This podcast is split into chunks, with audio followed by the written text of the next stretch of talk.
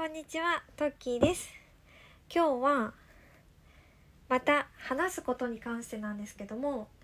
話すことが上手になるなら、これをすればいい。ということに関して、キングポングの西野さんから学んだので、それを共有したいなと思います。何だったかなインスタの動画、インスタのリールで流れてきた話だったんですけども、西野さんが話すことが上手な上手になるにはよく笑うといいというふうなお話をしてたんですね。え？なんで？と思って話すことが上手になる人がなんで笑ってればいいの？って思ったんです。もちろん笑うことって大切だけどなんで笑ってればいいんだろうって思ったらこうよく笑っている人に私たちってお話ししたいじゃないですか。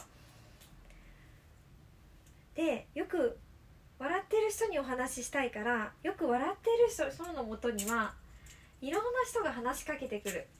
だから必然的にその人は一番話すことになるんだよっていうふうにおっしゃってたんですよね。ああ確かにと思いました。私たちはこう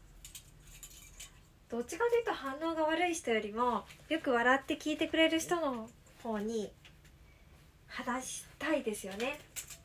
だったら自分がそうなればいろんな人が話しかけてくれるから自分も話し上手になっていくんだよっていうにはああそういう理論だったんだってすごく納得がいったんですよね。私はもう話すことがすごく苦手で話すことを上手くなろう上手くなろうって思っていたけどもまずは自分が聞き上手。受け取り上手になったらもっとお話し方って上手くなるんだなっていうふうに気づきました。なのでねこのいい学びがあったので共有したいなと思って今回お話ししました。この話がどなたかの参考になると嬉しいです。ではまた。